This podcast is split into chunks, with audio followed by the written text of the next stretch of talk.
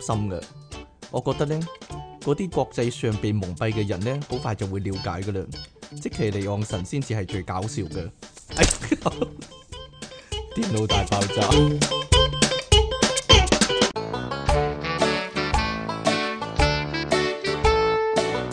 係啊，全地球都被蒙蔽啦。係其實即其先係最搞笑嘅，知唔知啊？俾啲咩蒙蔽咧？俾啲咩蒙蔽？唔知啊。你就懵 閉閉，俾個氣氛蒙蔽咗咯， 係咯，一個沉悶嘅氣氛就係咁樣啦。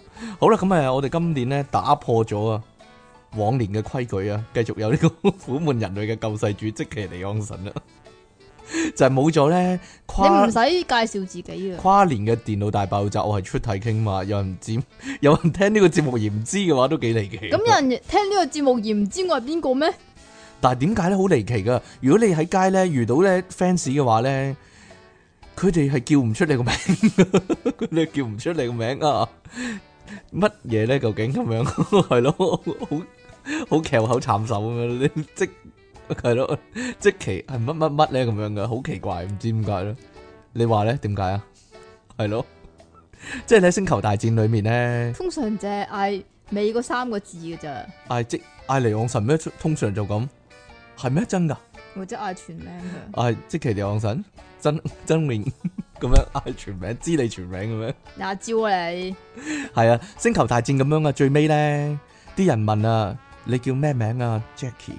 咁有冇 family name 啊？咁樣啊，跟住即其咧望一望隔離，見到黎 明個靈魂喺嗰度 望住點佢笑一樣笑，啊？佢就回應未佢死噶好冇啊？呢昂神咁樣咯， 就係咁樣啦。 吓？點樣啊？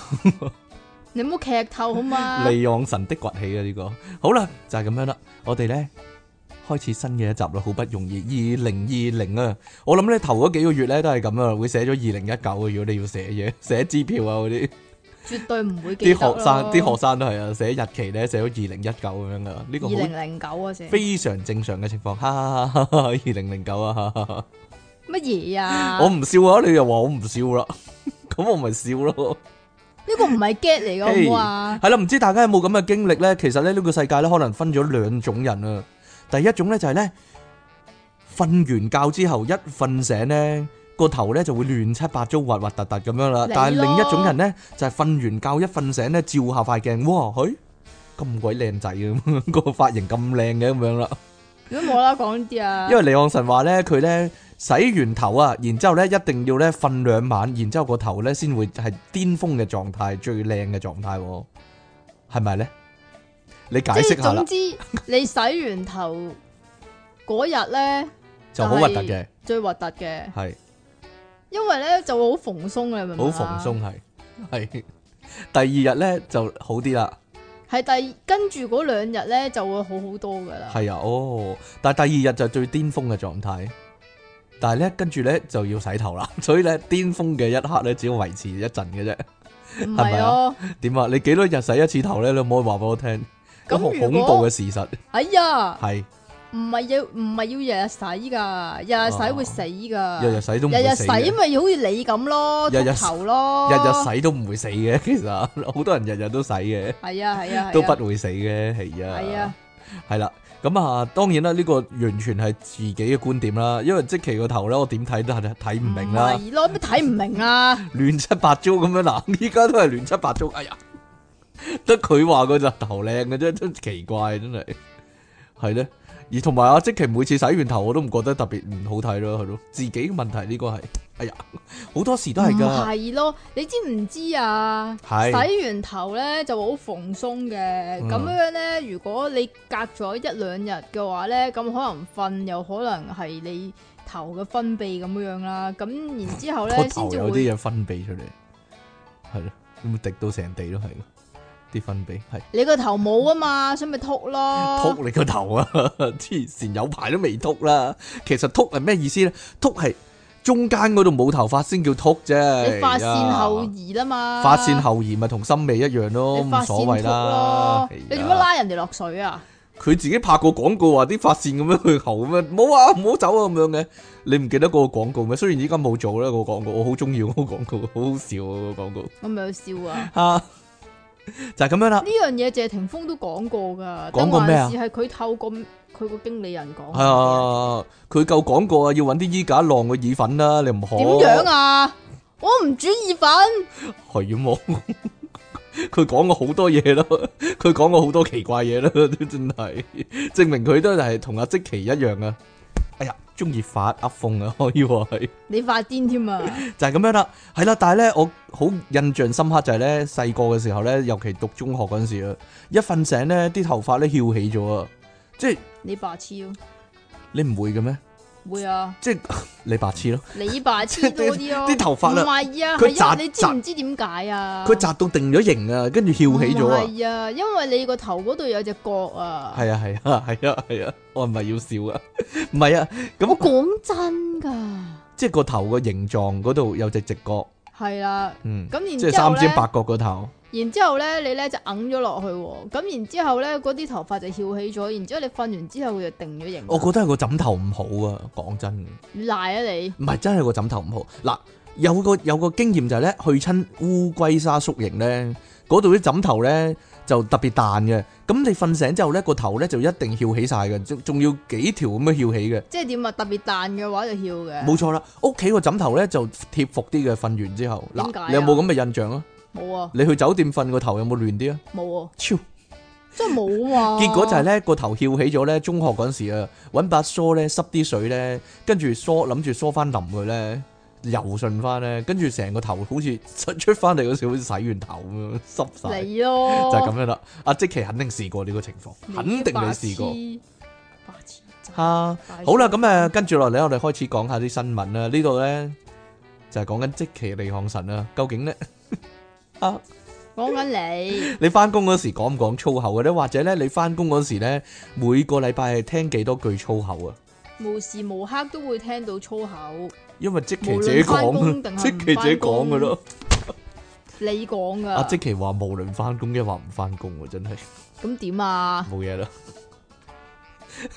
咁點你啊？反正得一個狀態啫嘛。哎呀，無論喺幾時啊，好啦，無都會論幾時聽啦到粗口啊，嚇，原來粗口咧有益身心啊，都係即係咁。粗口呢樣嘢咧，佢係咁，佢真係咁寫嘅。佢話粗口文化博大精深，哦嚇，人哋真係咁寫當適當你就照讀喎，死人頭喺你真適係。當嘅場合運用適當嘅粗口，有助宣泄壓力或者係推動氣氛。呢樣嘢呢人都講過啦，係咪先？推動氣氛啊！你 你點樣推動嘅氣氛啊？ 嚇，所以咧講粗口我講得未啊，你可以講啦。講粗口點啊？有益身心啊！近日咧，英國有個研究咁講啊，佢話當地嘅上班族平均爆粗，每周平均爆粗五十五次。真係有數住嘅咩？係啊，點數咧？應該數唔到嘅喎。即係每日會講十一次啊嘛，吓，因為佢話咧唔止平均啦係嘛，平均五五個工作日啊，五個工作日啊，吓我哦咁噶，係啊，所以咪十一次咯，一 日咁咪五五五日咪五十五次咯，係噶。係啊，唔係嘈。好，咁咧去到邊啊？去到呢哦，咁當中頭兩位最多人講嘅粗口就係 F U 乜嘢 K 同埋 S H 乜嘢 T 啦度，，你照讀出嚟都冇所謂啫，fuck 同埋 shit 咯。你講嘅咋唔？係點啫？ 但係 shit 點解係粗口咧？其實我覺得英文嚟講，淨係 fuck 先係粗口啫。嗱，粗口嘅定義係咪唔准細路仔講先？我覺得細路仔都會講 shit 噶，係啊，I shit 咁 樣，係咯，嗯即係唔知道我屙咗屎啫嘛。係咯， 唔知 咯。咁嚇呢個心理治療師叫，Joe Green，Joe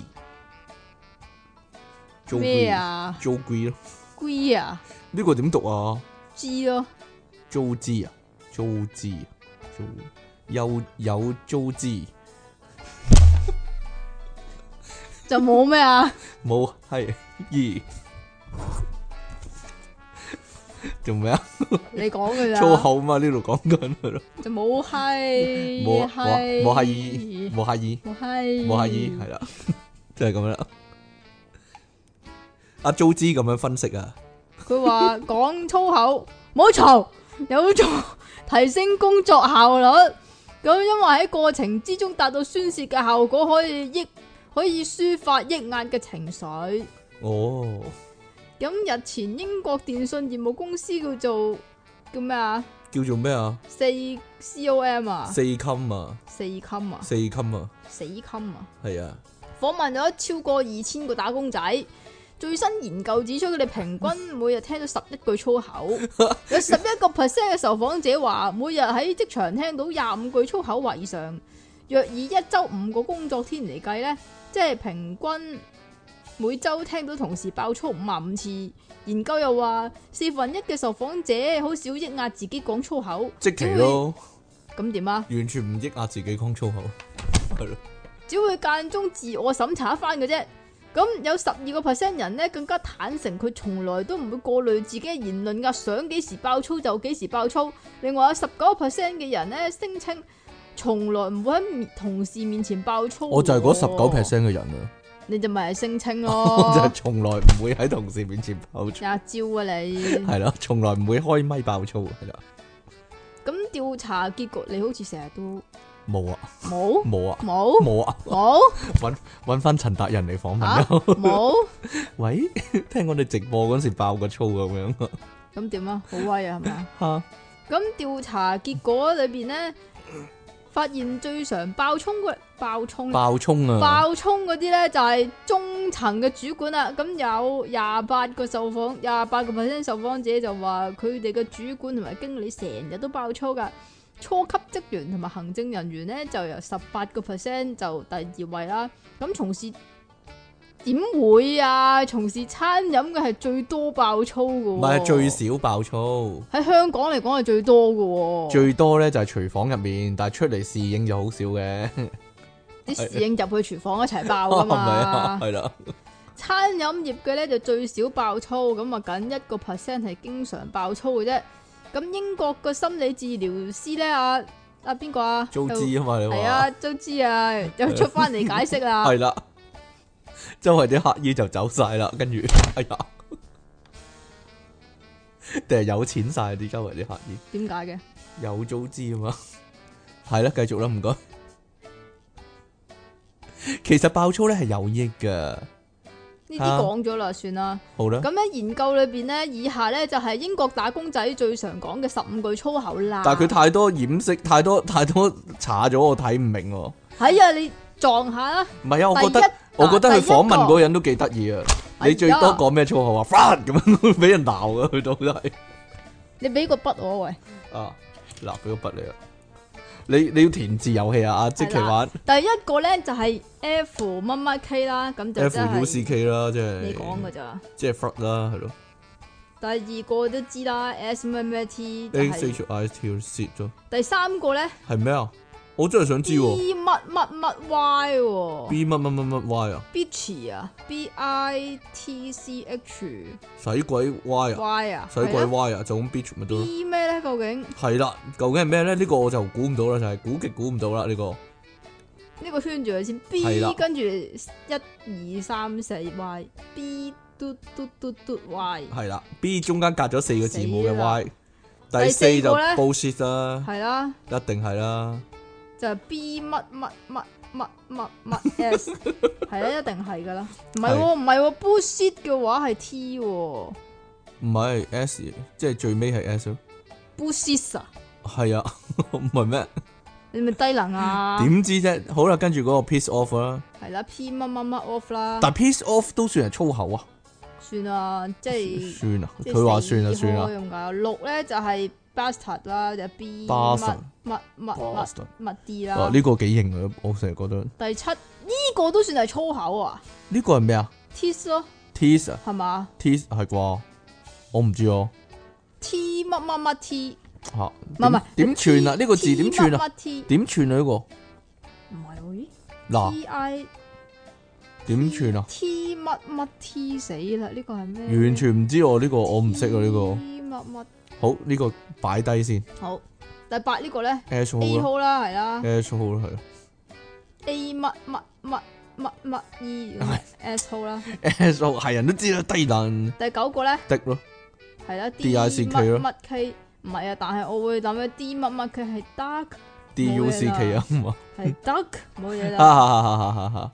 呢個 B I Bitch 啦 T C H 啦，咁呢個係咩 T 咧？呢唔個知係咩 Y 啦？啊 beauty，唔 你係好 beauty，第十一個就唔知係 W 乜乜乜乜 R 呵啊，即係哦即係話你做雞咁哦解啊！哦，呢個我唔知啊呢個，第十二個 C 乜乜 T 即係 cunt 啦，C U N T cunt 啦，係咩？呢個係粗口嚟㗎，係咩嚟㗎？係鬧雞人咩咁啊？解啊！又係啊，哦，都係侮辱女性多啊，哎呀。第十三，我哋我哋而家教緊人哋粗口唔知道 A 乜乜咧，A 乜乜 E 咧， 啊！啊呢個真係咩咧呢個就唔知啦， ？A 乜乜 E 呢個真係唔知啦。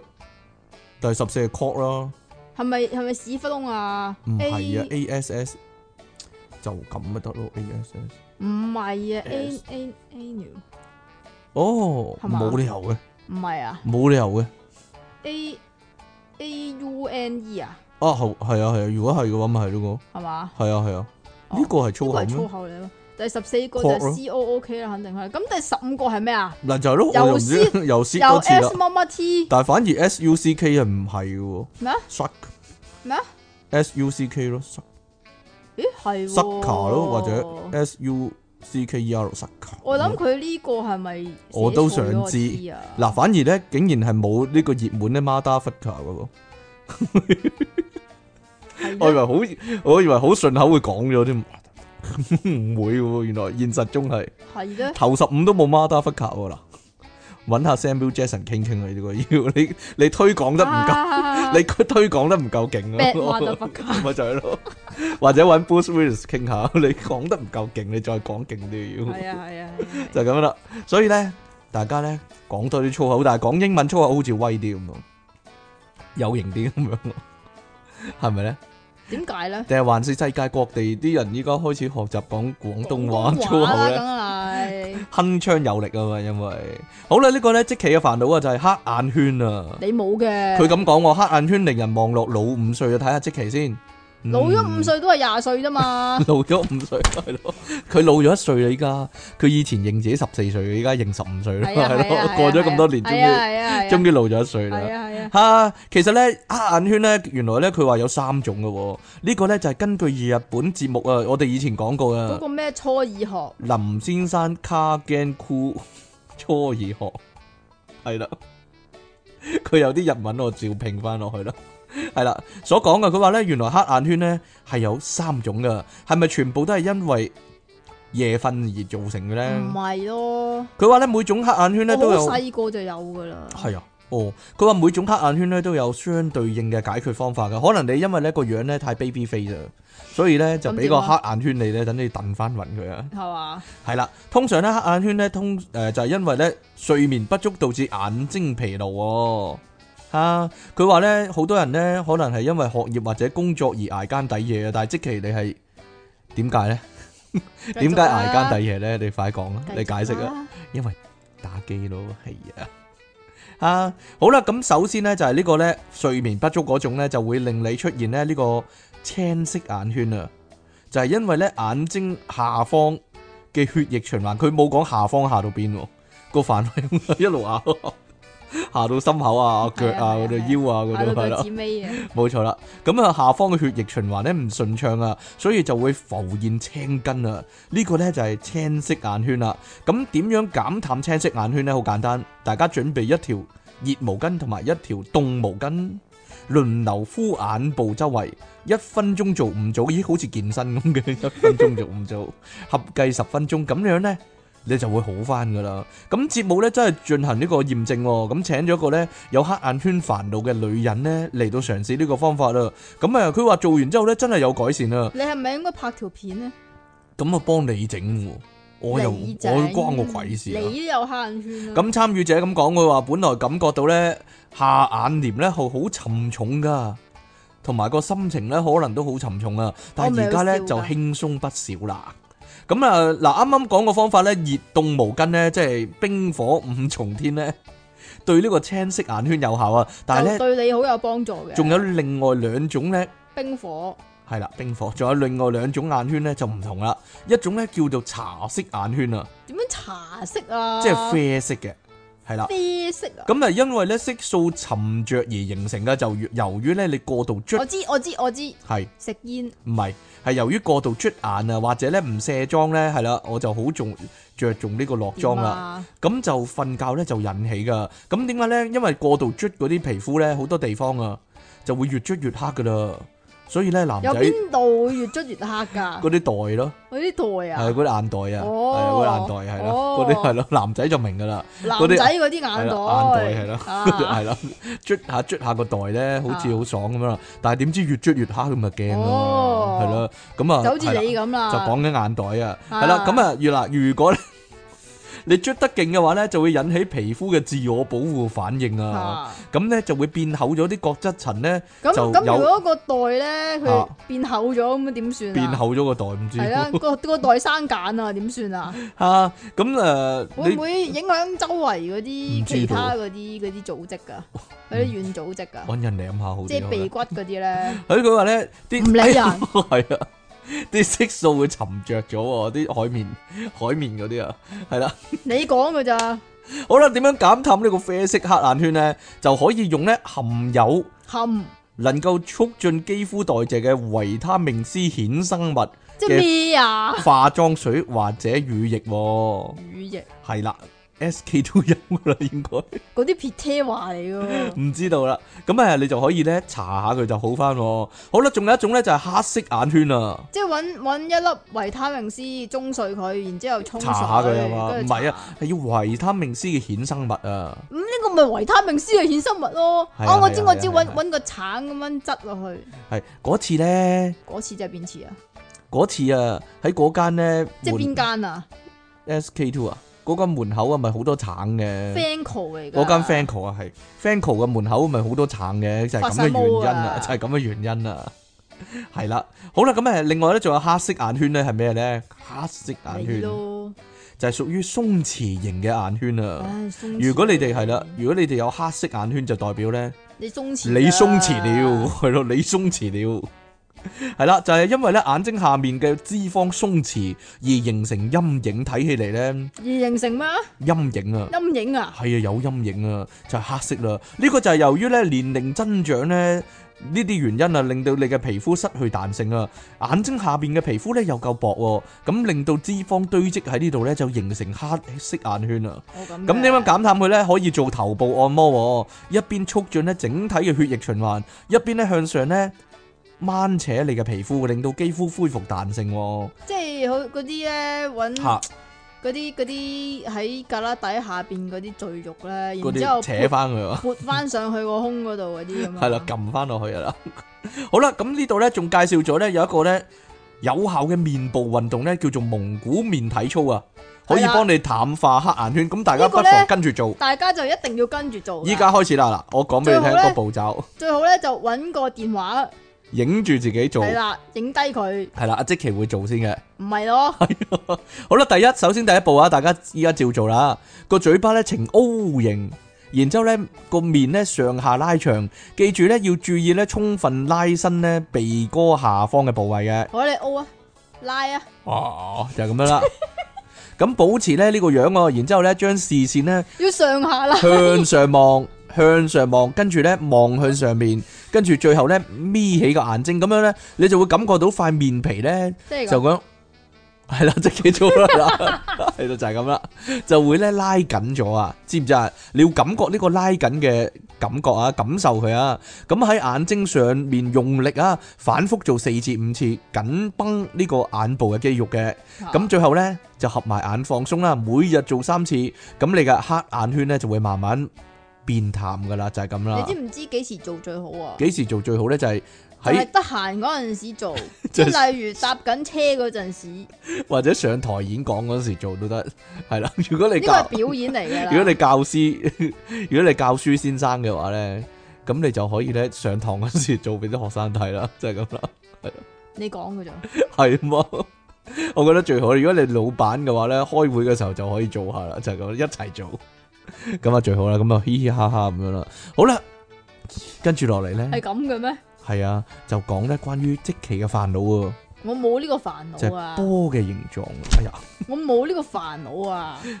吓究竟波有幾多種形狀咧？佢呢度寫有七種，有七種啊！哦即竹係我筍哋，竹筍形哎啊，呀到你哎呀，即係我哋講過 J 嘅形狀，其實我哋有冇講過胸嘅形狀噶？冇真係冇。冇好啦，咁講啦，依家講咧，係啦，哦，良禽擇木而渣， 良禽擇波而渣，係啦。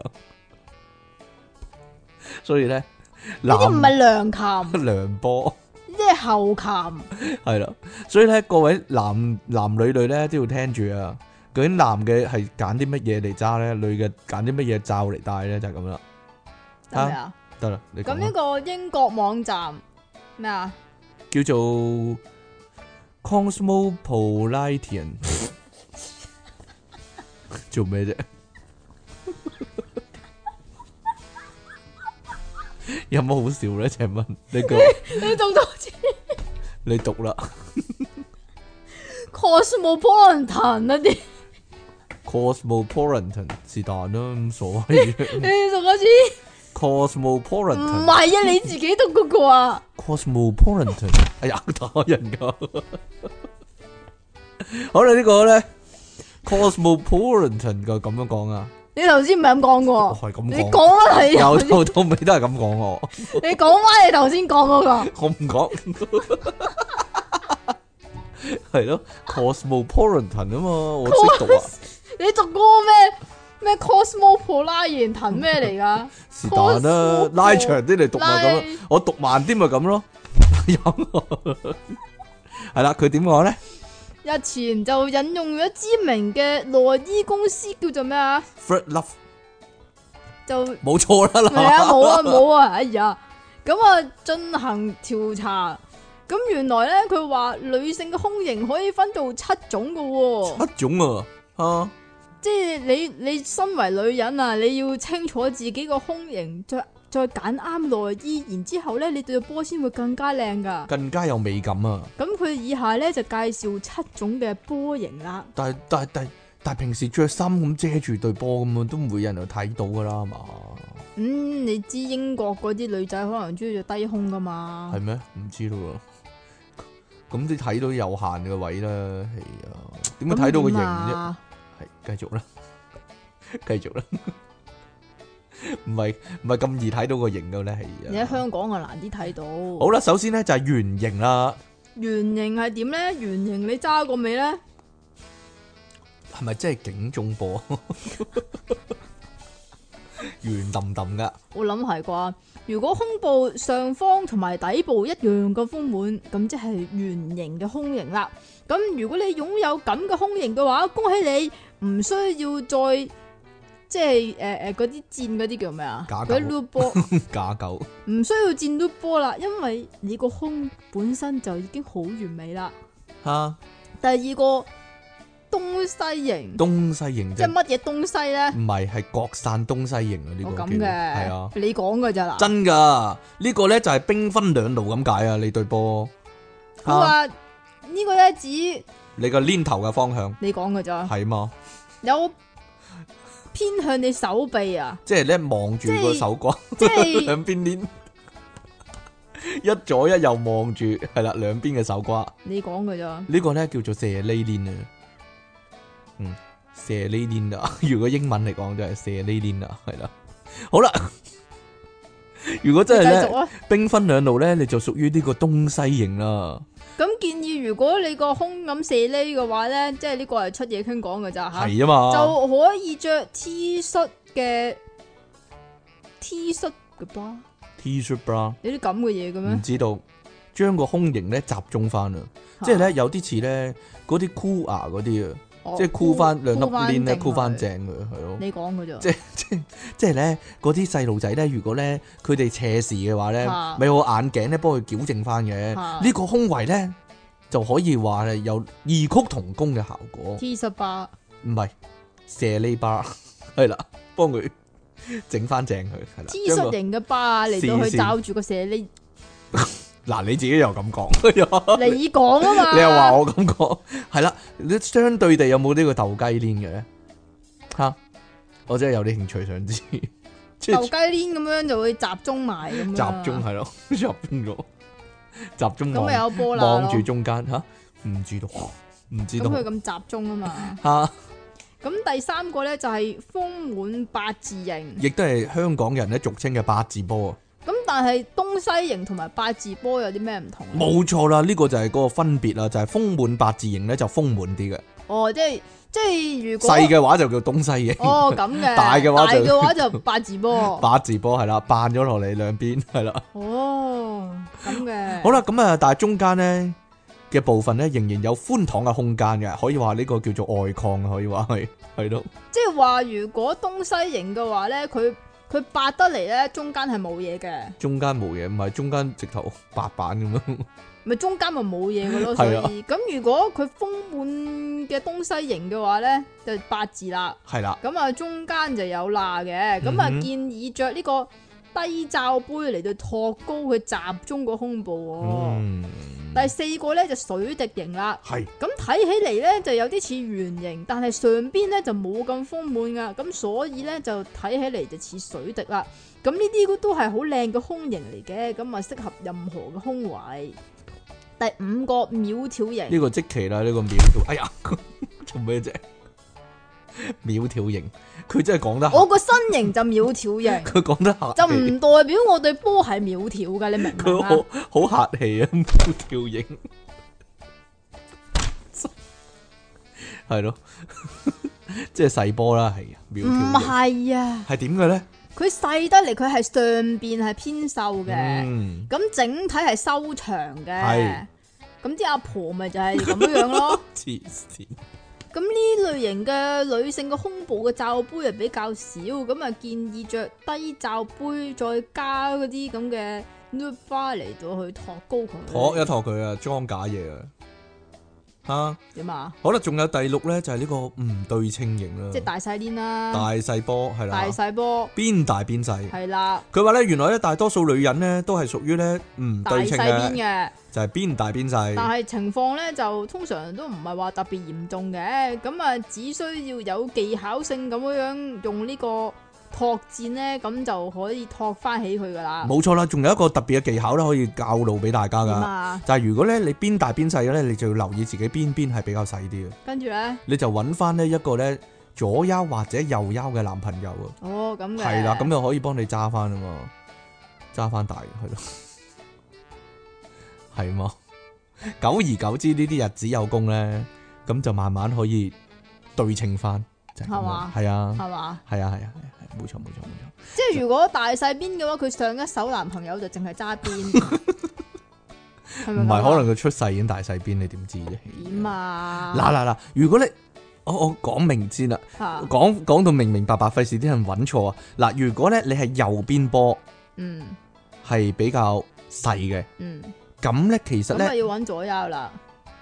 係啦，冇錯，你要揾翻個你左諗右啊你？左右嘅男朋友 啦。但係你點知啫？你可能條仔中意後面嗰度攬埋嚟咧，唔知啫。咁點啊？嚟啦，所以咧，其實咧。講啦， 亦都可以咧用個姿勢嚟搭救嘅。就算如果如果你如果你真係你好好中意嗰條仔，但係嗰條仔咧又啊右腰嘅，嚇咁就叫佢後後面嗰度過嚟咯，係咯 咁如果佢手短咧？個手段有冇咁大啊？ 都話大細邊啊，真係邊度咁大啫？即係 點啊？細嗰邊就一定揸到噶啦，細嗰邊係就揸大到大嗰邊可能鬧唔到咁樣，唔知道會鬧唔到 咁咁咁肥啊嗰個人嗰個女爭好人。遠就可以啊啦。好啦，仲有一個咧，最後咧就係中型啦。咩叫中型咧呢？？中型就即係類似苗條型嘅胸，咁但係咧就再豐滿啲。平日就淨係需要支撐力高嘅胸罩，支撐避力免高嘅胸罩係點嘅咧？我點知啊？揾石屎做㗎，揾混凝土做㗎，真係。即係可能箍得緊啲嗰啲咯。係，啊，哎呀，即係要鐵線箍到有條痕嘅。嘅啫。嗯吓，啊，佢話咧唔好着嗰啲咧平開式嘅胸罩。咩叫平？開式啊？鬼知咩？避免你個胸型咧走鏈啊，走鐘啊？走，鐘啊， 走鐘係咩意思咧？即係話揈咗出嚟咯。肥足會嘅咩？可能太大啩。哦，哦，我知啦，點啊？呢個就係傳說中咧嘅齋啡啊，飛沙走奶啊，係啦，好啦，做你咩繼啫？續啊！係嘛？我估唔到咧，點解你講兩個新聞都死啦？今次真係點交 點交稿啊？咁啊，完咗佢咯，笨。梗係唔好啦，點解你講埋呢個啦？呢、個要講埋。哦，好你啦，唔講佢又係講啊講啊講啊講啊講啊講啊講啊講啊好啦，咁誒就即係咁嘅。就係真係咁啦， 正所謂寶物就沉龜底，係啦。同埋大家咧做節目嘅時候咧要小心一啲啊，點解啊？因為呢度咧英國咧有一個咧所謂鑑賞節目啊，係咪電視度播嘅咧？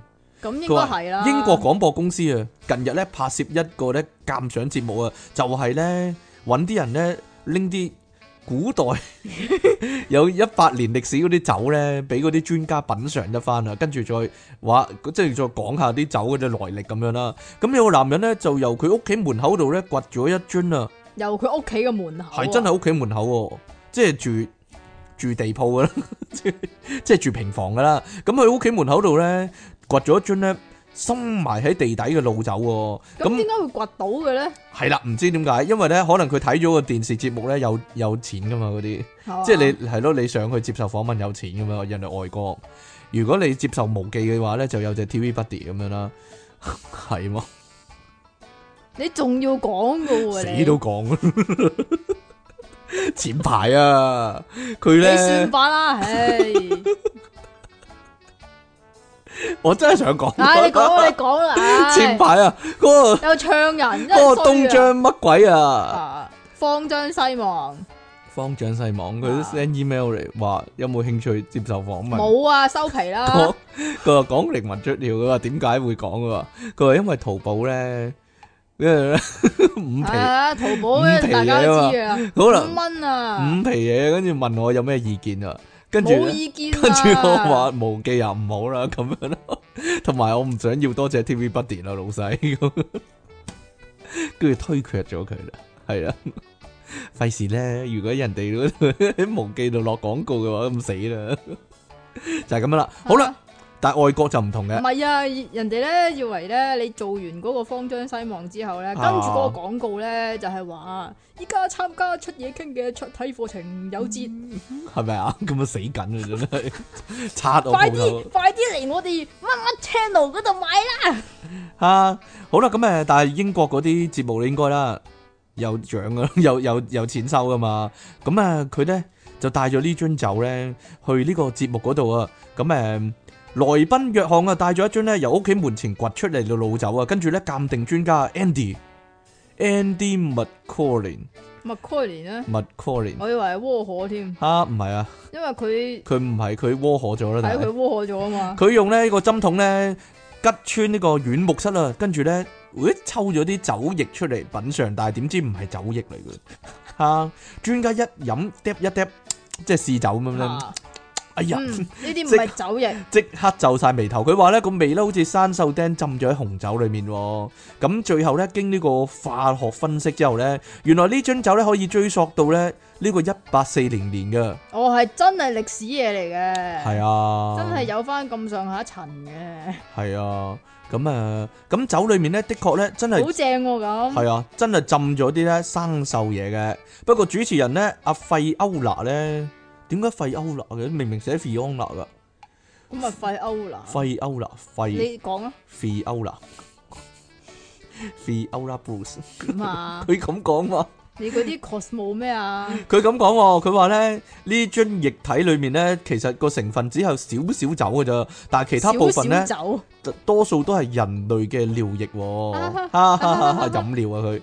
咁酒裏面咧，除咗呢啲尿之外咧，同埋少少酒精咧，仲有一條頭髮啦、黃銅嘅扣針啦，同埋咧一隻小型昆蟲喎。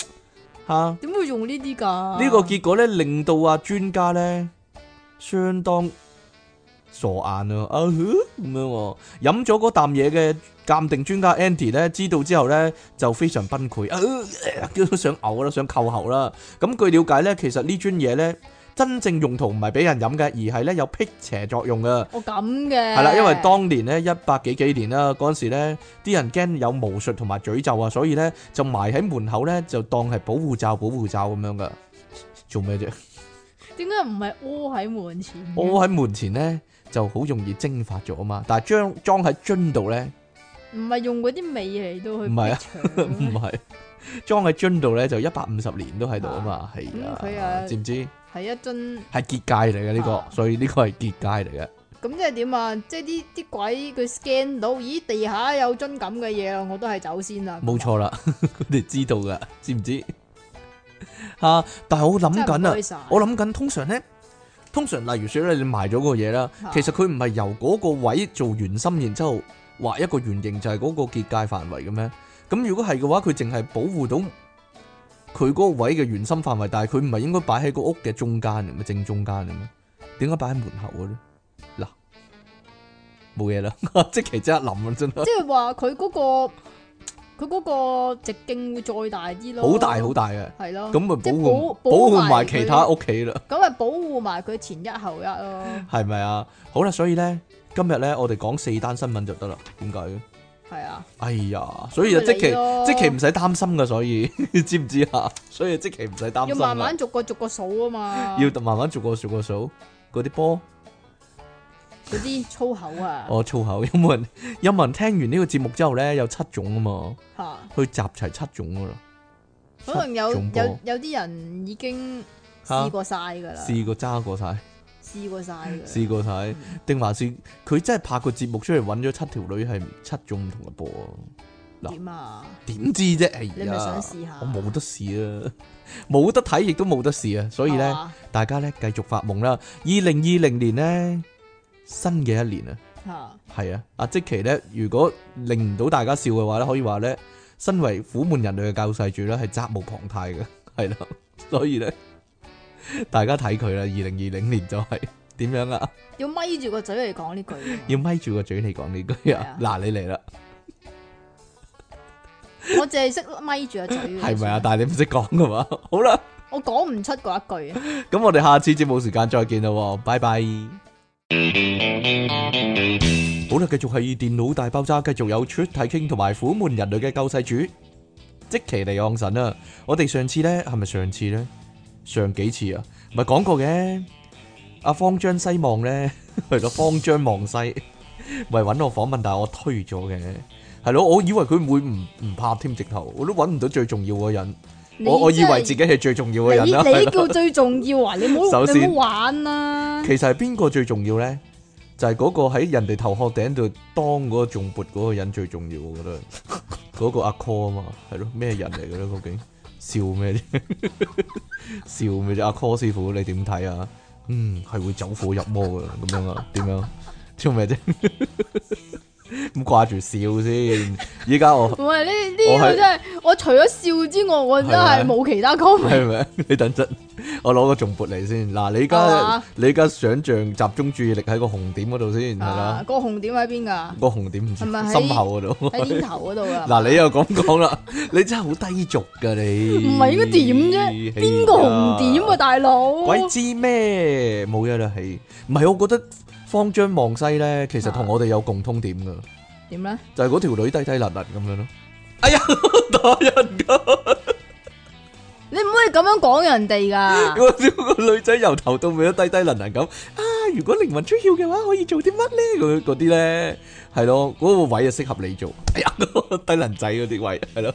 你係咪認為我唔知道應該點 做啊？我唔知道啊，但係但係低論低能程度嘅差唔多。哎呀， 唔好打人啦， 就係咁樣啦。你小心啲啊！我小心咩隔啊？離成個風扇啊，佢咁講啊，成成個 band 埋。即係如果你聲稱自己好搞笑咧，係冇所謂嘅。不過如果你不斷妄想自己係搞笑人嘅話咧， 咁就要檢查，要做一個詳細嘅檢查，知唔知啊？係啊，同埋嗰個開頭個胡鬚仔係邊個咧？你係咪以為佢有機會係我學生咧？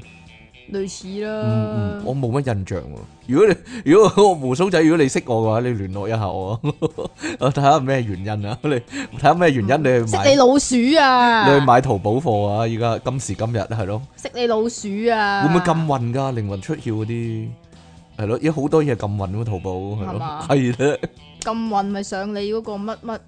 乜乜指南網啊，嗰度靈魂出竅係啊指南係嘛？唔係啊，佢真係影咗我個網頁喎，我可唔可以告佢㗎？你告人哋咩啫？你個網頁係 free 出嚟俾所有人睇但啊嘛係佢運用我啲資料嘛，哎呀，佢話仲驚死人哋唔信咧，好多嗰啲咧，好多嗰啲報告，好多嘅係經親驗經身經歷驗之談係啦啊，係啊，我真係慌死人唔信啊嘛， 係啊係啦，係咯，係咯，唔知啊，不過依家應該得翻啲師奶睇啦，方丈西望，你又走去睇嘅，你真係。哎點啊？好啦，冇嘢啦。好，我哋報告完呢啲近況啦， 我啲哋人叫咧你睇啊嘛好，多人叫我睇，琴日好煩啊！ 琴日由朝到晚，好多人叫我睇， 由朝到晚。喂，有有啲人就打信息嚟，喂，人哋講靈魂出竅喎，咁樣類似係咁樣，係咪咪槍你喎？係咪報仇啊？？咁類似係咁樣啊。啊，但係睇完之後，我即刻放心晒，唔唔係放心咯，好外唔外行，係啊，咁係外行嘅唔佢哋。係啊，唔嚇唔係啊，係睇到你嚇一跳，睇嗯睇完你又得啖笑，係咪啊？唔知道， 是但啦，係啊。總之咧，我要澄你清唔。可以話人哋外行嘅，你咁樣樣咧會得罪人哋嗰啲咩靈修專家嗰啲。但係佢都真係好外行嘛唔係？啊你你講嘅咋 啦我真係咁講，嗱嗱嗱，我要嚴人哋靈修嘅，人哋打坐係咪啊㗎？我要驗打證，咁耐都未出到啊！我要驗證澄清一下，我即係係如果你打咁耐都未係嘛出到，你會點啊？打咁耐未出到，谷住咯，係咯，唔知咯，好辛苦啊嘛，係咯， 唔係儲幾日先係啊！如果打咁耐都未出到，嗱，首先咧，我要嚴正澄清啦，我係不會，絕對不會嚇喺人哋個頭啊殼嗱你嗱啊頂係度啦，敲依重家撥依家要講 講講事先聲明啊嚇！呢個你千五蚊嘅靈魂出體課程係絕對唔會喺你頭頂敲重撥噶，係啦啊，。亦都唔會叫你想像紅點㗎。系啦，所以咧，如果你係懷住呢、個懷住呢個期望嚟嘅話咧，哎呀，咁就慘啦，啊係正啦所謂咧，即真係係冇嘢啦係啊， 急講而嚟，失望而回啊，就係呢個情況啦。咦，你唔係會喺個頭頂度敲重撥咁樣吓？ 我俾千五蚊就係為咗咁嘅啫喎，咁樣啊係咯，敲你個可能人頭哋啊可能人哋真係咁諗噶。嚇嗱，但係如果但係我又有真係有個重撥，如果你真咁係細個要成個老鏈咁大個係要喺個 老頭頂年度，咁大個㗎嘛？ 係咪啊唔得啊，你 fail 啊你！哎呀，唔係我就係睇緊啊！如果佢咧，佢咪拎住個重撥咁樣敲嘅。嚇如果佢突然間甩手，嘭咁樣撞落佢嗰個人個頭度，咪好咯。我呢個唔唔係呢個個呢呢個係都係需要嘅，知唔知點解啊？嚇因為啲能量影響咗啲磁場係咪 咧， 令到嗰個重撥咧嚟到去觸觸碰到你個頭部係嘛咧，其實係一件好事嚟一噶。下一下敲碎你天靈蓋嗰啲啊，係啊，類似係啦啦，一嘢打通你任督二脈啊，係咪啊？唔知咧係。咪好蒲啊？如果你唔蒲 啊，你如果你好想，如果你好想我敲你重撥嘅話都得嘅，你你講啦，你講就得噶啦。我細細個的的色色都都有過嘅，係啦，啊係咯。你要唔要試下？但係咧，你而家諗點住個紅點解咧先，首先唔係吓啊，唔係啊，有一樣嘢啊，係乜嘢？啊？點解你冇鹽燈嘅？我冇鹽燈冇啊，我啊其實我乜都冇，但係我有個 Dyson 風扇咯，正在，哦即係我呢個 我有而佢哋冇嘅嘢咯，我有個 Dyson 風扇咯，係 咯，好犀利啊！我有個有錢學生送俾我， 係咯佢冇嘅，佢應該係啦， 啊，所以呢度啲空氣清新啲就係咁解啦，唔係咁嘅，冇錯，好啦，咁我哋咧今日咧就同呢個 Dyson 風扇咧可以話背道而馳啊，二百八十四集 B part 嘅電腦大爆炸，我哋今日咧講古董啊，係咯，古董古董嘅風扇係咩咧？咪嗰啲咩咩啊？撳掣正嘅正方形嘅，哦，正方形。其實似抽氣扇嘅風嚇扇，係啦啊然，之後咧，佢中佢出邊咧嗰個葉咧都又幾會慢轉慢轉嘅，嘅，係啊啦，，嗰一款係啦，依家冇咯，唔係啊嗰其啲實有叫咩嘅可線能啊紅運扇，紅運線嗰啲係咪叫紅運扇啊？係啊，嗬，應該係啦。咁你知唔知咧嗰陣時咧你屋企有啊？有啊，但係依家好似都有賣嘅，你少啲有啫可能但係都有可能嘅要去啲夜冷鋪嗰啲啊，二唔手知嗰咧啲有啊，係你嗰陣時點咧？我嗰陣時咧，新啲嘢入去啦我中意呢唔係啊，嚇呢個一定噶 啦。佢咧佢咪慢慢轉嘅，我幫佢加快速度。個個細路都做過呢樣嘢喎，低人仔，低人仔啊白痴係咯，嚟低人仔先會做啊。好啦，仲有一個咧，我我今日講嗰啲可能咧，真係細個嗰啲人完全唔知我哋講乜啊，就係轉轉轉嘅煙灰缸啊。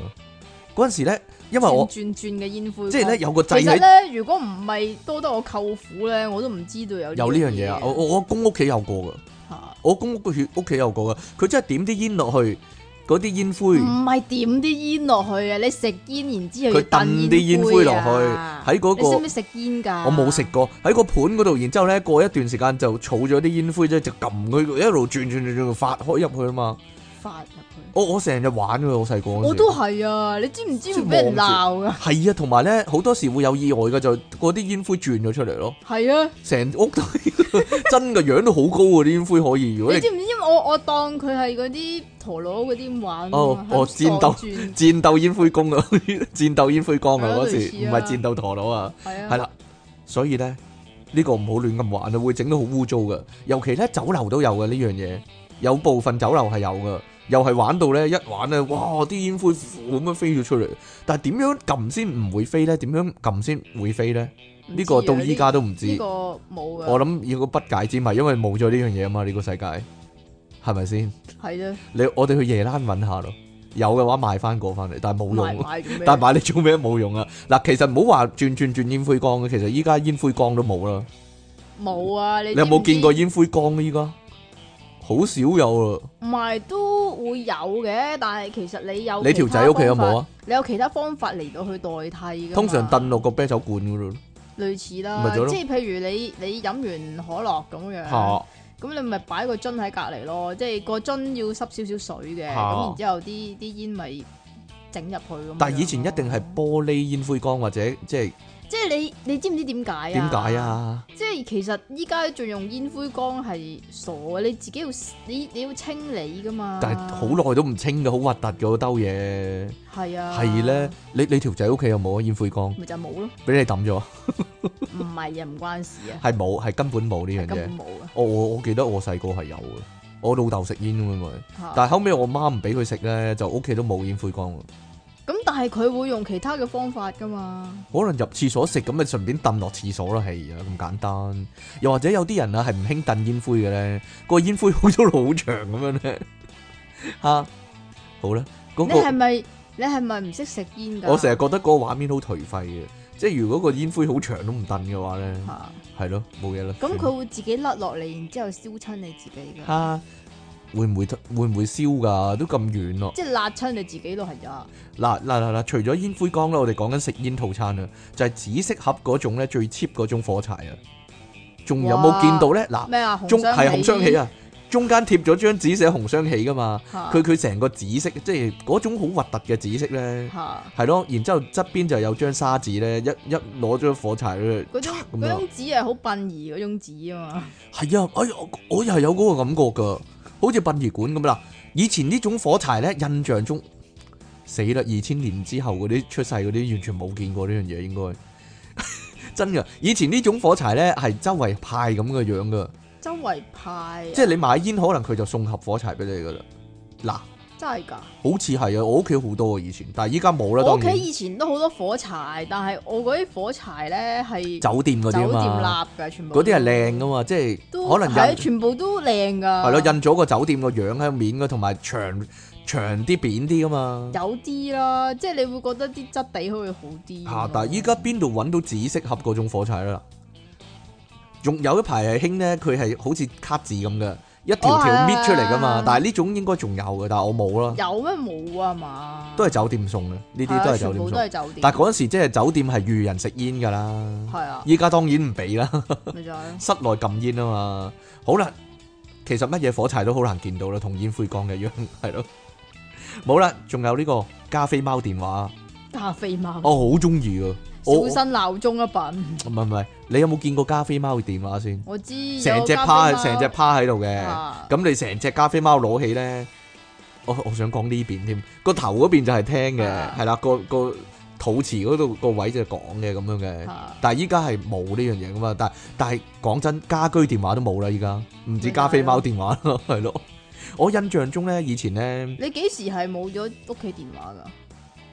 其實我以前我我依家住大角咀間屋，以前係有嘅，但係嗰陣時係用嗰啲拎得出嚟嗰啲咧，即係即係屋企用嘅手提電話。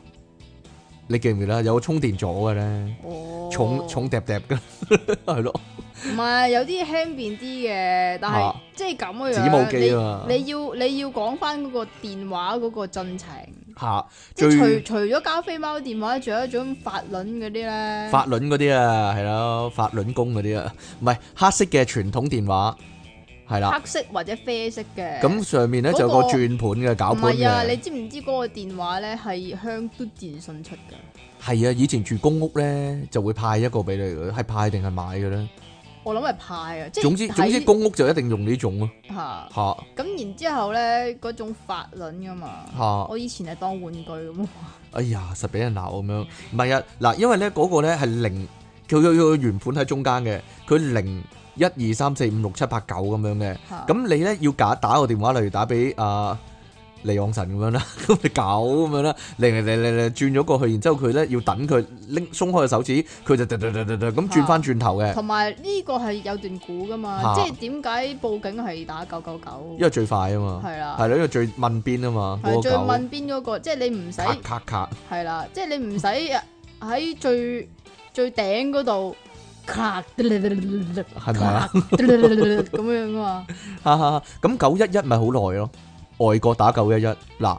唔知啊九，然之後一一一一咁樣咁咪好耐咯，一係去要即係我好即耐係噶嘛，咁樣啊！外國嗰啲可能俾你諗清楚啲先啊，係咪啊？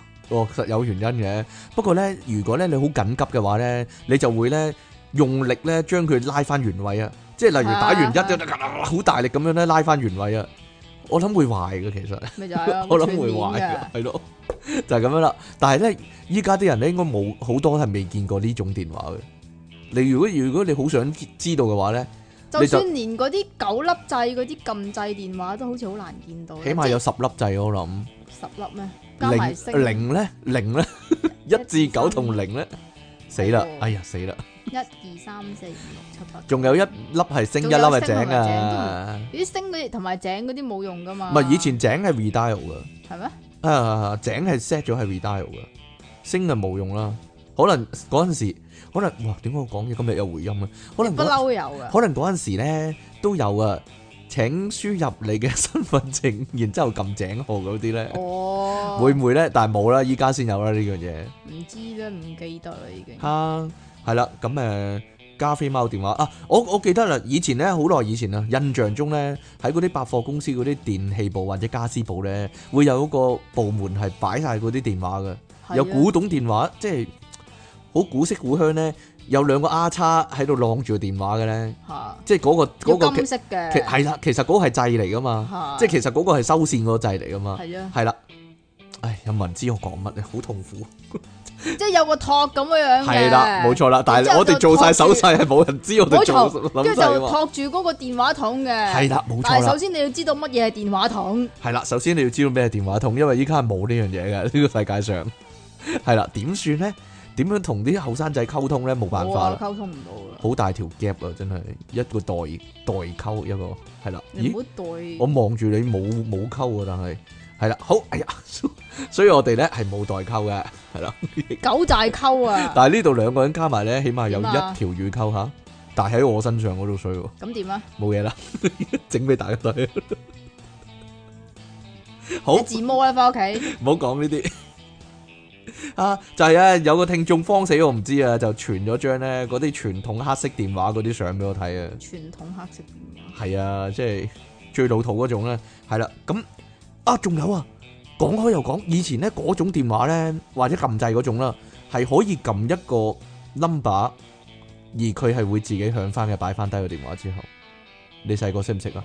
咩嚟㗎？例如打誒、呃一啊，以前好似打一四啊，打完一四拎起個電話，然之後你打一四或者搞一四，嗯咁佢咧個電話就會跌咁樣嘅，咁然之後你擺翻低個聽筒，佢就會咧自己響噶啦。有冇人知道 D 係點解啊我？ 我係喎係喎，我冇人知喎，而家 算啦，即係死啦！二千年後出世嗰啲完全唔知我哋講乜啦，係咯。如果咧你哋真係好想知咧，你睇翻嗰期嘅港產片，例如《最佳拍檔》啊，或者咩《奇謀妙計五福星》嗰啲，係啦，咁你就知啊。周星馳都唔得噶啦，係啦，一定要嗰，係 嘛一定要再早一啊周期星嗰馳啲嗰，個其實係蘇跑嚟㗎嘛？係啦，嗰個其實係蘇跑嚟嘅， 所以佢嗰陣時已經有手提咯。嗱，有，其實好耐好耐好耐以前已經有㗎啦。不過大就時代嗰陣時有啦，不過就好貴嘅，係啦。成皮嘅，但係而家都成皮噶， 係嗰陣時成皮啊，唔係係而嗰家。陣時嘅成皮喎，大係啊，佬嗰陣時都要俾成皮喎，係啦，就係唔係依家嗰啲成皮啦。啊好啦，其實二千年前嗰啲電影咧，就咁齋睇套戲咧，你係比較難知道套戲係即係咩年份拍嘅。但係二千年後嗰啲戲咧，你唔只係需要其實留意佢嘅電話，你就知係大約係其實二千幾年多後嗰啲戲幾多都年份係拍嘅啦。都係睇電話嘅，嚇大量都係落咩啊？洛基係咯，第幾第幾代嘅洛基係亞啊咯，係咯，然之後你就係睇二零零二零一零之後咧，你就係睇 iPhone 第幾代嘅，係咯，唔係，我覺得係二零一零，即係如果係轉咗做 i l o n 嘅話咧，係就唔知道啊，就唔知道啊。因為好難睇噶嘛。哦，但係係啊，Nokia 嗰陣時係好易睇嘅，係啊，因為佢代代都唔同。有啲唔同啦，有啲啲唔同咯，係咯，係咯。三三一零之後就差唔多個個都用三三， 無敵無敵打死人嗰、個係啦，啊就係咁樣啦。好啦，啱先咧話咧加菲貓電話係古董嘛，實際上加菲貓本身都係古董。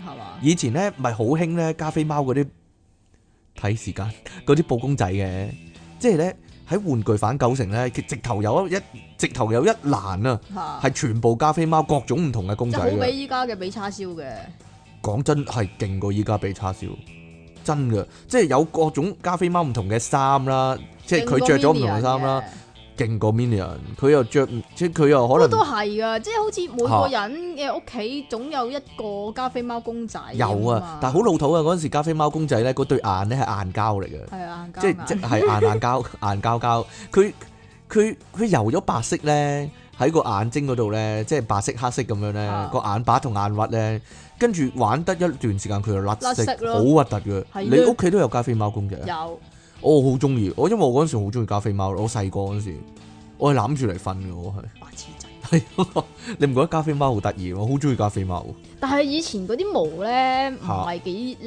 咧，會嚇鼻敏感啊。你啫，我冇啊。得個問題就係咧，依家我越越諗咧，越覺得啊，加菲貓咧其實同積淇離岸神咧係一樣嘅，點啊？就係佢外表係好可愛啊。但係如果你真係認真睇嗰個漫畫咧，你就知啦。如果原來佢性格好鬼差嘅， 好好嚇人憎咁你繼樣，續啊係咯，係啦。所以會好受歡迎咯。好受。好啦，可能 係啦，可能係因為咁啦，係黐線嘅你都。好啦，其實咧美國漫畫嗰啲公仔咧，我覺得啦，過你一睇下阿迪受唔受歡迎？啊的，可阿能迪阿迪有啲人受歡迎咧，係 嘛係啦。其實咧美國漫畫嗰啲公仔咧，其實過一段時間會突然興翻嘅。其實以前史努比咧同埋米奇老鼠咧有一段時間係唔興噶嘛，但突然間就興翻咧，好多人買啊，好多人好多人誒、呃玩嗰啲公仔啊，嗰啲出好多玩具咁樣咧。係咩？係啊，即係有一段時間中間有十年係唔興嘅，但我諗加菲貓遲啲突然間會興翻，佢又做咩咩十五周年、二十周年，有機會㗎，係啊，有機會係因為咁而突然間興翻嘅，即係無啦啦會出啲周邊啊、啲衫啊嚇，，然之後嗰啲多人。買，跟住就興翻咯。其實講真但啦，係其實你有幾多你你有幾多係睇過嗰個漫畫？通常你如果依家啲人即係睇士多啤咁樣，人哋以為係 figure 嚟嘅啫嘛。哦，Snoopy 其實依家都出嘅，但係加菲貓依家都仲有出緊嘅，都仲有畫緊嘅，應該有啲人睇嘅，係咯。老夫子就冇啦，啊，點解 咧？因為因為樣衰因為畫老夫子嗰個人已經唔喺度啦，就係咁啦。好啦，仲有一個係啦，我預告有講嘅，着雀仔牙籤筒啊。其實其實嗰陣時咧，啲牙籤筒出到千奇百怪嘅。呢、個雀仔牙籤筒咧，就有隻雀企喺度嘅，嚇你要撳佢落去，跟住啊彈撳佢撳佢落去，佢然之後彈翻起啦。唔係唔係唔係，咁你一撳咧，佢個櫃桶會開嘅。咁你首先咧要擺晒啲牙籤喺係啊個櫃桶嗰度，然之後咧嗰只雀咧就會用佢個嘴就擔擔咗一起支其牙中一支籤啊，牙籤。咁你放翻手咧，佢就彈起咗就有牙籤啦。係啊，你就可以攞佢支牙籤啦。我細個唔用牙籤嗰時都係咁玩呢個嘢。白痴仔，你有冇咁做咧？白痴仔， 你啊俾俾阿婆鬧啊， 你肯定有咁做啊！ 俾阿婆鬧啊。好啦，依家咧，如果你揾得翻咧呢樣啊同嘢咧埋，就犀利啦。你講依真家揾唔揾到薄荷牙籤啊？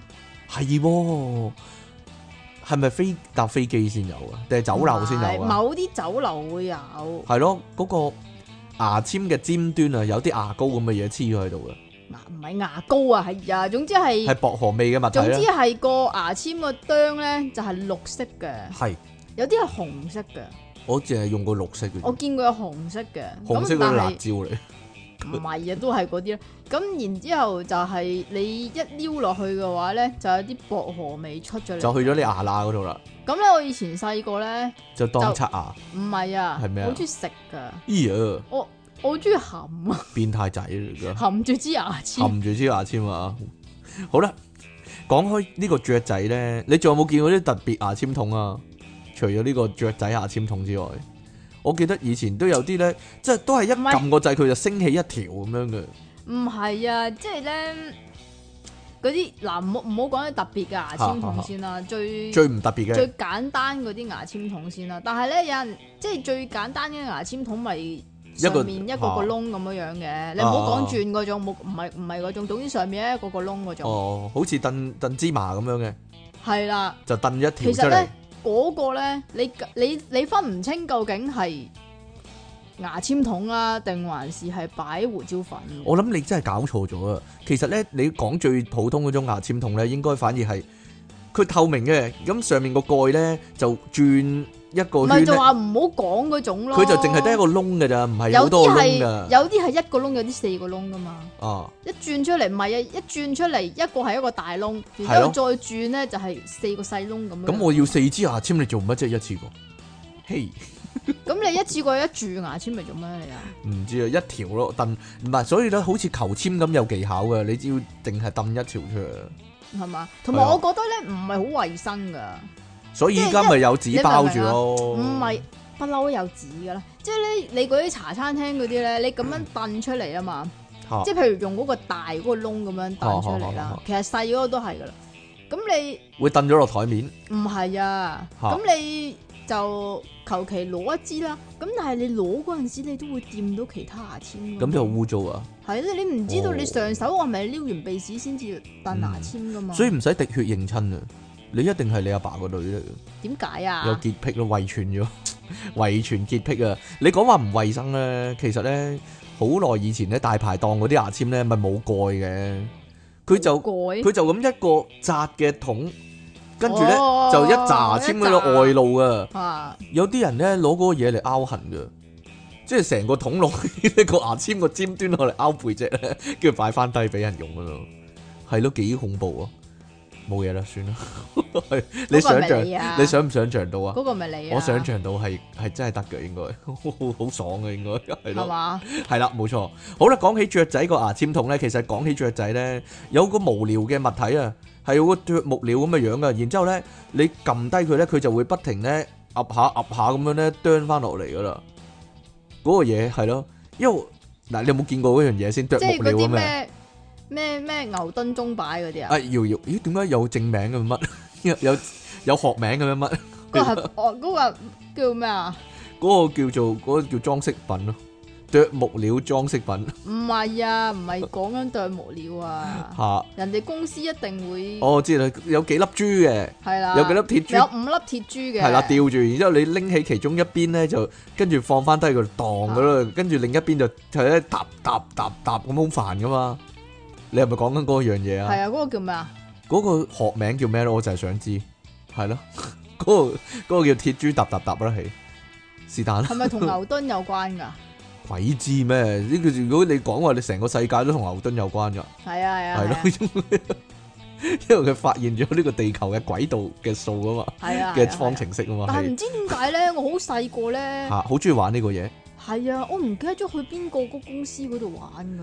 係啊，跟住你就望住佢眼定定咁樣咧，你阿媽有冇考慮買一個翻屋企咧？咁你咪眼定定喺度唔喐咯，唔會咯，係咯，因為你阿媽乜都唔買俾你啊嘛，係啊，係啊係啊 係啊，成日都咁講嘅你，係咯，係啦。究竟嗰樣嘢有冇學名嘅都叫咩咧？一例如說，我想買一個咁，我上網查咁樣點查咧？即係有鐵珠咁樣喺個係啊貼喺住個搭搭搭啊嘛，喺個你講 Google 嗰度嘅寫啊，有鐵珠嘅，有個假嘅，有啲繩嘅咁樣係啊。咯， 咁啊點樣查到嗰樣嘢咧？嗰樣嘢叫咩咧？啊，真係離奇咯！ 同同埋我細個咧望住呢啲啦，例如嗰個啄木鳥啄下啄下嗰個啦，啊或者呢個啦鐵珠嗰個嘢啦啊，我個心諗咧，我我好細個啊嘛，我個心諗呢樣嘢一定係有個我唔知道嘅用途，一定有個好有用嘅用途嘅，類似啦，但係其實似依家嗰啲指尖陀螺㗎嘛。係完全係冇意思嘅， 完全冇用噶嘛呢樣嘢係。類似啦係，咯同埋仲有一樣嘢咧，就係、嗰樣嘢好似沙漏咁樣樣嚇嚇嚇嘅，嚇咁裏邊就有啲啲液體嚟嘅係啊，一啲顏色嘅液體咁樣樣啦。嚇。咁你你套返反轉佢係啦，你通通常上下兩邊一樣嘅，咁、嚇你反翻轉佢咧，咁佢嗰佢啲就會升起啦。裏邊嗰啲波波珠咧就會一粒一粒一粒咁樣跌落嚟咧，啊又或者係升起咁樣樣嘅。啊，好有趣嘅。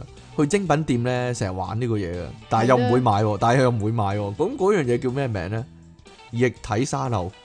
嗱我求其幫佢改個名先，係咯。唔知喎，即係好似好無聊咁樣，但係啲細路又好中意。你唔使諗，啦，係無聊嘅呢樣嘢。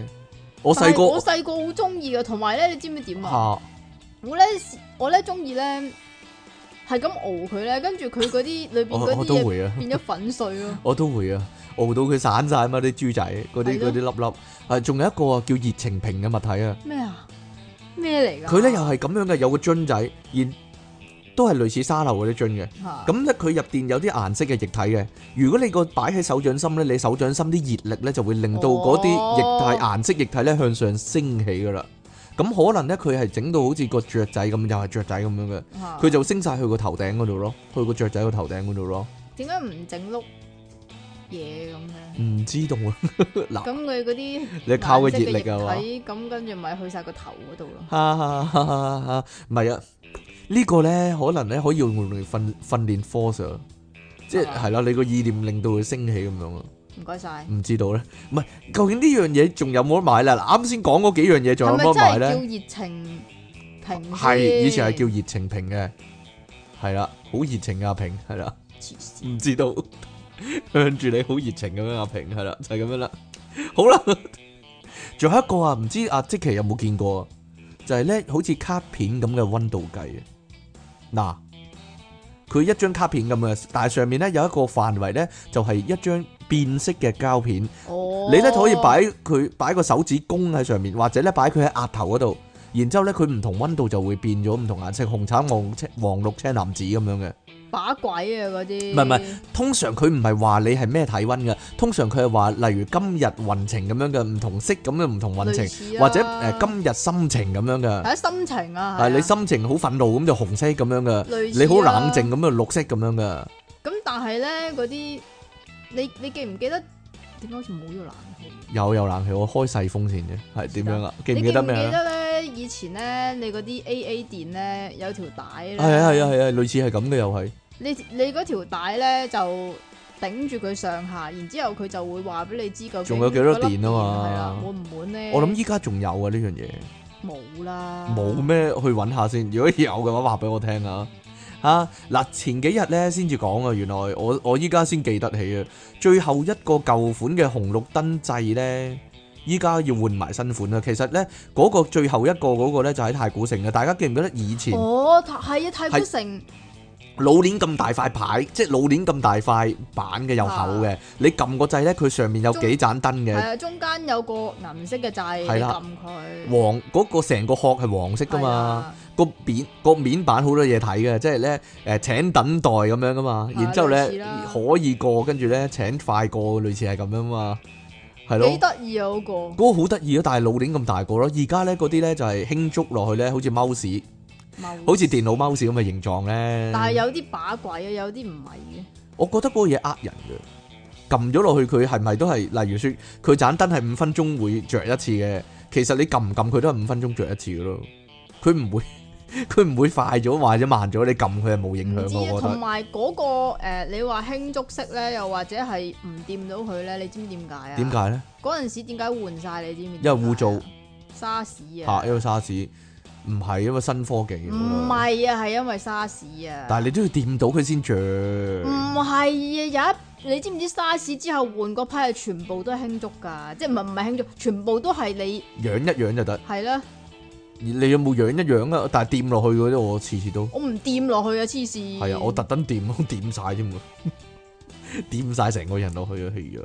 好啦，嗰個嘢好好令人懷念啊。不過咧，我但諗係依家可能嗰個嘢做工貴啊，然之後換咗一啲咧，你無啦啦你要喺下邊咧好陰濕咁樣樣懟嗰個佢屎忽冇噶，窿嗰咁個冇咧噶，嗰個冇冇㗎冇意思嘅，冇關噶。佢雖然冇有粒掣，但係冇關嘅個掣。係咪㗎？係啊，你可以撳，可以唔撳，但係撳跟撳住都冇用嘅。依家個總之依家換過嗰啲咧，又又又要撳翻掣啊嘛，嚇！即係誒大家都忘記咗沙士慘痛嘅教訓咯。就係要撳掣唔撳掣嗰啲啊。其實咧，我諗咧，亂咁摸啊，周圍摸啊，周圍冇咪啱咯。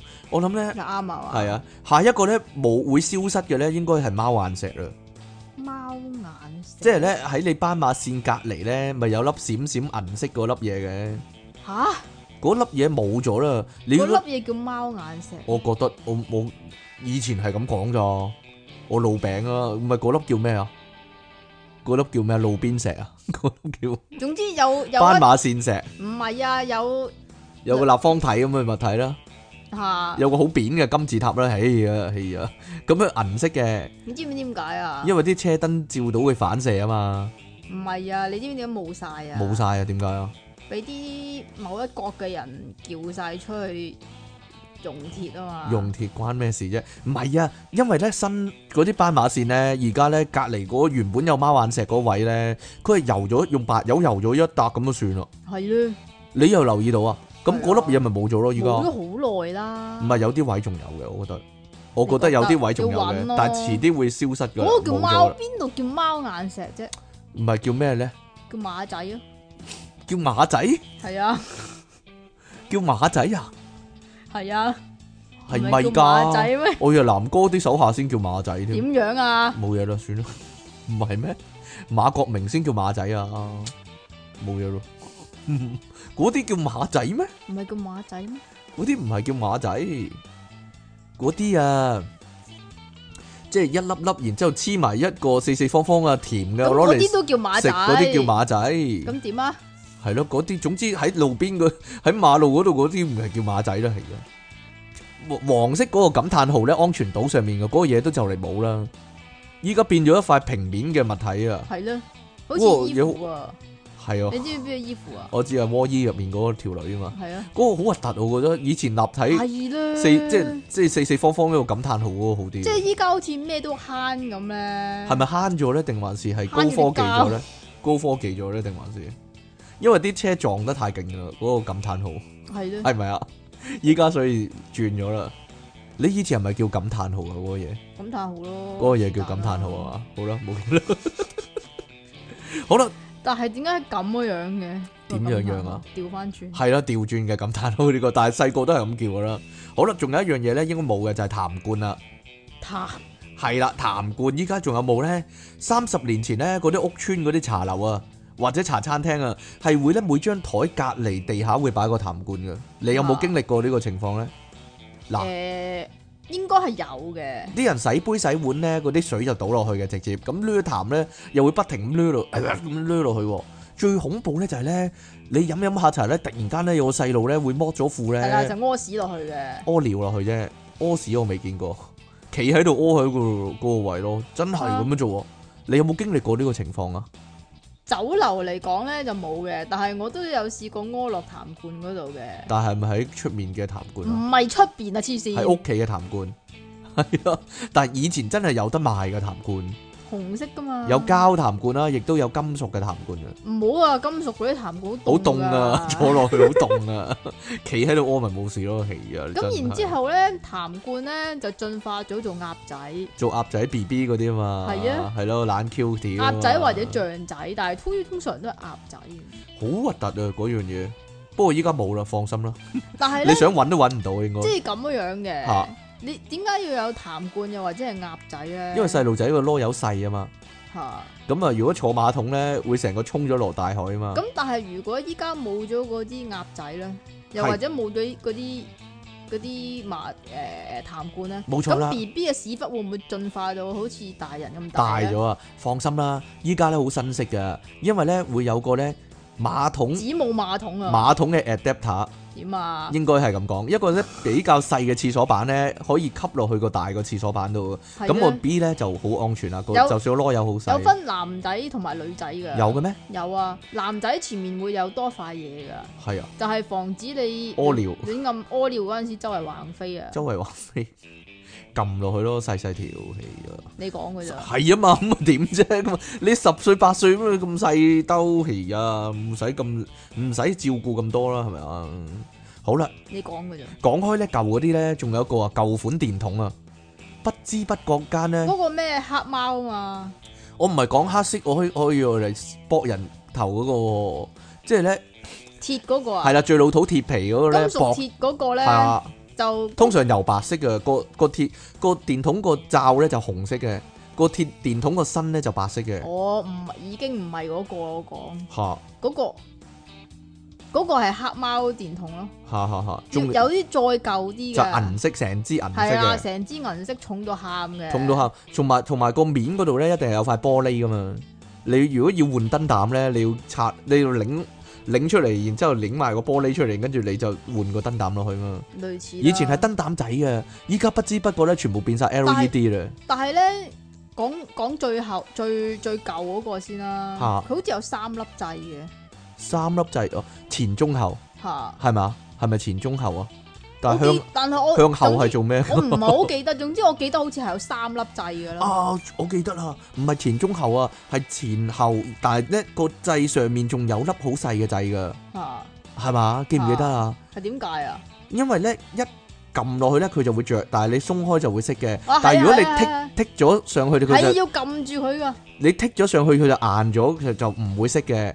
點解呢？點解有呢你個剔設咗計？上去就係硬咗，係咪㗎？係唔知啊，唔係點解會有咁嘅設計呢？就係、因為方便以前啲人啊，喺戲院啊照飛啊，係咩？係啊，嗰、個人呢咪好方便呢，一撳嗰粒細粒掣呢，就會幫你照個飛機，一一鬆手佢就黑翻啊嘛， 係啊，我就係係覺得嘛好把鬼啊！唔知啦，嗰、個電影院專用嘅，戲院專用嘅，唔係啊，係細個阿爺屋企有，我覺得嗰個掣好把鬼啊！但係成日玩啊衰係咯啊，係咯，要 撳下撳下嗰粒的咁成日成日樣，喺度撳嗰粒的啊！見到粒的就要撳噶啦，呢啲你啲喜好係嚟咯，啊，好啦。你成張紙都係你啲口水。冇所謂咯，口水唔係唔係舊嘢，係新嘢嚟嘅呢啲 係啦。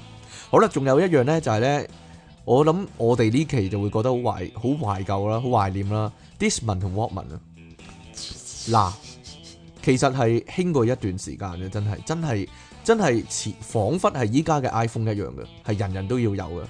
同埋 MP3 啊， Discman 以 Walkman 前以前仲有一樣嘢 MP3。係啊係啊，一期咯，但係 MD 咧 M D 就仲好恨噶嘛，好恨要啊嘛，但係一年貨仔啊嘛，佢流，M 行咗。 D M D 係因為佢好少啲 C D 會出 M D 帶，仲咁要你啲 M D 帶咧就一定係老翻嘅，即係自己錄嘅。你要買啲空 M D 去唱片鋪嗰度叫佢揼嘅，好煩嘅，類似啦，要俾錢揼歌嘅嗰陣時 M D。如果你用 M D 嘅話，係啦，即好係煩嘅，即係好似 M D 就去翻嗰個 cassette 帶個年代咁啊。係咯，好奇怪嘅，係咯。咁誒、呃，當然冇晒啦。如果大家幻想下啦，如果咧電腦大爆炸係用錄音帶嚟出嘅話，大家大家會點啊？就係、呢，咧，你聽完 A 面咧，就要轉咗去聽 B 面啊。啊啊！但係大家可能忘記咗啦，其實後期嘅錄音帶咧已經進化到咧，你係唔使轉鏈嘅。佢一路 play 咧 play 到 A 嘅尾咧，佢入面個機器咧咔咔咁樣咧，佢就會轉啊，倒翻轉。嚟播咧，就播埋 B 面噶啦。但你係你有咧冇印象有呢樣嘢？但係咧，如果錄嗰陣時咧，你由得佢嘅話咧，中間就會會斷咗啦。中間唔係佢中間有一段冇咗啊，因為啊中間有一段咧，即係嗰個餅其實一帶咧，咁你黑色嗰啲就係錄 到聲噶啦，哦，咁、然之後黑色跟住就會有一有一段係透明噶嘛，嗰段係錄唔到嘢噶嘛，咁如果你錄嘢嗰陣時唔理佢嘅話咧，咁你將錄嗰啲嘢咧就錄埋喺白色透明嗰度咧，就會有一段唔見咗啦，呢個我好清楚，呢個我好清楚，因為嗰陣時我係會錄電台節目嘅。嚇即係真係 真係商台播嗰啲節目咧，係咯，我係會錄噶。我啊錄到差唔多半個鐘咧，佢賣廣告我就轉面噶啦，即係即係過到最尾跟住轉面噶啦。係嘛我？好專業噶嗰個陣時，時間啊要好哦係啊準係啊係嘅。啊係啊，因為我錄完爛嗰啲節目嗰陣時係咯啊係啦，即係咧呢個令我恍然大悟啊！一有兩件事，第一件事咧就係咧，如果呢一對拍檔咧佢拆咗火之後咧，就唔好笑噶啦。 第二樣嘢就係咧，一對拍檔如果做得太耐嘅話咧，佢哋就算再講咧都唔好笑噶啦，就係咁啦。啊係嘛？ 係啊啦，所以咧，我睇到我哋嘅明日啊，真係好啦。今集咧節目咧對三十歲以下嘅人咧係真係非常唔友善啊。不過好彩啊，即其已經三十幾歲啦。哎呀， 就係咁樣啦。出體傾送出淘寶靈魂出竅課程一大份附送胡鬚仔一件啊。 係嘛？系啊，吓！即其利昂神送出東窗望西一集加送，響你頭頂敲重撥一下，吓，好啦，大家。價值五蚊。價值五蚊唔止咧，即其利昂神永遠禁沙塵爆炸私人相吓、呢個咧好無厘頭啊！你讀啦，邊個啊？我唔知佢唔知佢想點啊。親愛的今集有真信啊，唔係 YouTube 出嚟噶啦呢啲，係嘛？係啊，親愛的帝王龍甲獸和六刺獸，好啊！星際嫖客同你哋公開絕核，星際種子小隊長 M.I. 遭上吓究竟講乜咧？啊！兩位節目主持人，你哋好啊！講起古董呢，實在太多嘢可以講啦。仲有每人屋企呢，都點都有一兩件古董嘅，起碼自己阿爸阿媽已經係先啦，哈！啊唔知有冇人會收集下啲舊貨幣咁呢？可能有好多呢，八九十後都未見過嘅。我自己呢，就有幾張咁大把啦，有日本軍票添啊！哇但又唔知點解而家咧都唔值錢喎，因為日本軍票太多啦嘛。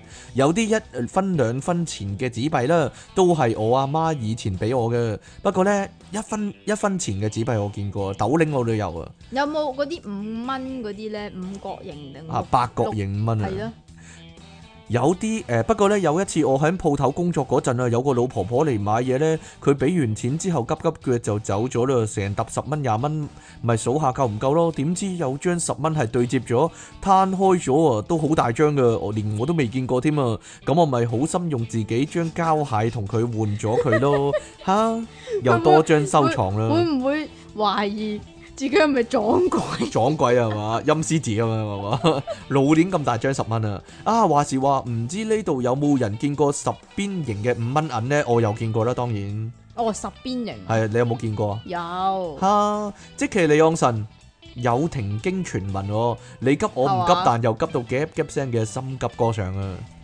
至唔親切嘅電爆主持人，係真係好耐冇寫信上嚟，唔知仲記唔記得我呢？離岸神 fans 肥毒宅 is me。作為離岸神 fans，其實都冇乜人權，因為離岸神冇性㗎。同 fans 合照，喂、呢、個唔係讀過啦咩？唔係啊，呢個新嘅同 fans 合照一啲啲笑容都唔俾人嘅，唉，過咗咁耐都係耿耿於懷啊，好失望。李安神可唔可以俾 fans service 親民啲啊？呢集古董認真真係冇嘢噏得出，事關俾兩位主持人肥毒宅，我應該都叫後生，冇乜用過古董嘢，所以冇嘢啦，拜拜。即其離岸神有咗橙皮紋，真係好想同有笑容嘅離岸神合照嘅肥毒宅相，係咪啊？好難嘅，啲笑容好貴，貴過淘寶貨啊！係啊係嘛？好啦，給電腦大爆炸，鄉下仔咧都有啲古董嘅，例如三點五寸磁碟啦， 哈我冇晒啦，我抌晒啦，唔係啊，好似但係裝唔到啲乜嘢咧？好三似都點五有寸磁碟喎裝以到前咩咧啲？三點五磁碟咧，有啲咧懶過靚咁，有啲公仔咁。嚇以前可以裝咧任天堂啲遊戲嘅，但係冇啦， 而家一張相都裝唔到三點五寸嘅磁碟。好啦，仲有啲咧單車鷹嘴猴嘴啊，依家冇人會用啦。咩嚟㗎？我都想知道鷹嘴猴嘴單車用嘅嘢啦，得個擺字嘅。樓下呢，街市見到用嚟送菜好高大嘅古董單車啊，呢啲單車呢，好鬼重啊，重到冇咩人想用啊。石油氣嗰啲啊， 嗰啲單車啊，鐵嗰啲呢，誒生晒手啊，通常單車鋪呢，偶然會見到啲古董街車，咦？鄉下仔你成日單車㗎你， 座位又長又斜，踏板好貼地啊！而家都好少見啊，因為唔多人踩街車啊。買電筒呢，好多都變晒 LED 係喎 E 電筒啊啦。依家好似真係好少人改街車嚟踩，通常改嗰啲都係啲避震好好啊。係咯啲，B M 夜 X 車嗰啲啦，係。咯，好多咧都變晒 L E D 電筒啦。鄉下仔咧想買翻以前虎頭牌銀色，係啦，阿即奇講嗰個啊，用嘅燈泡嘅電筒啊，電筒頭咧可以對焦噶，又可以咧成個頭擰出嚟啊，攞燈好似蠟燭咁用，不過咧而家冇得買咯。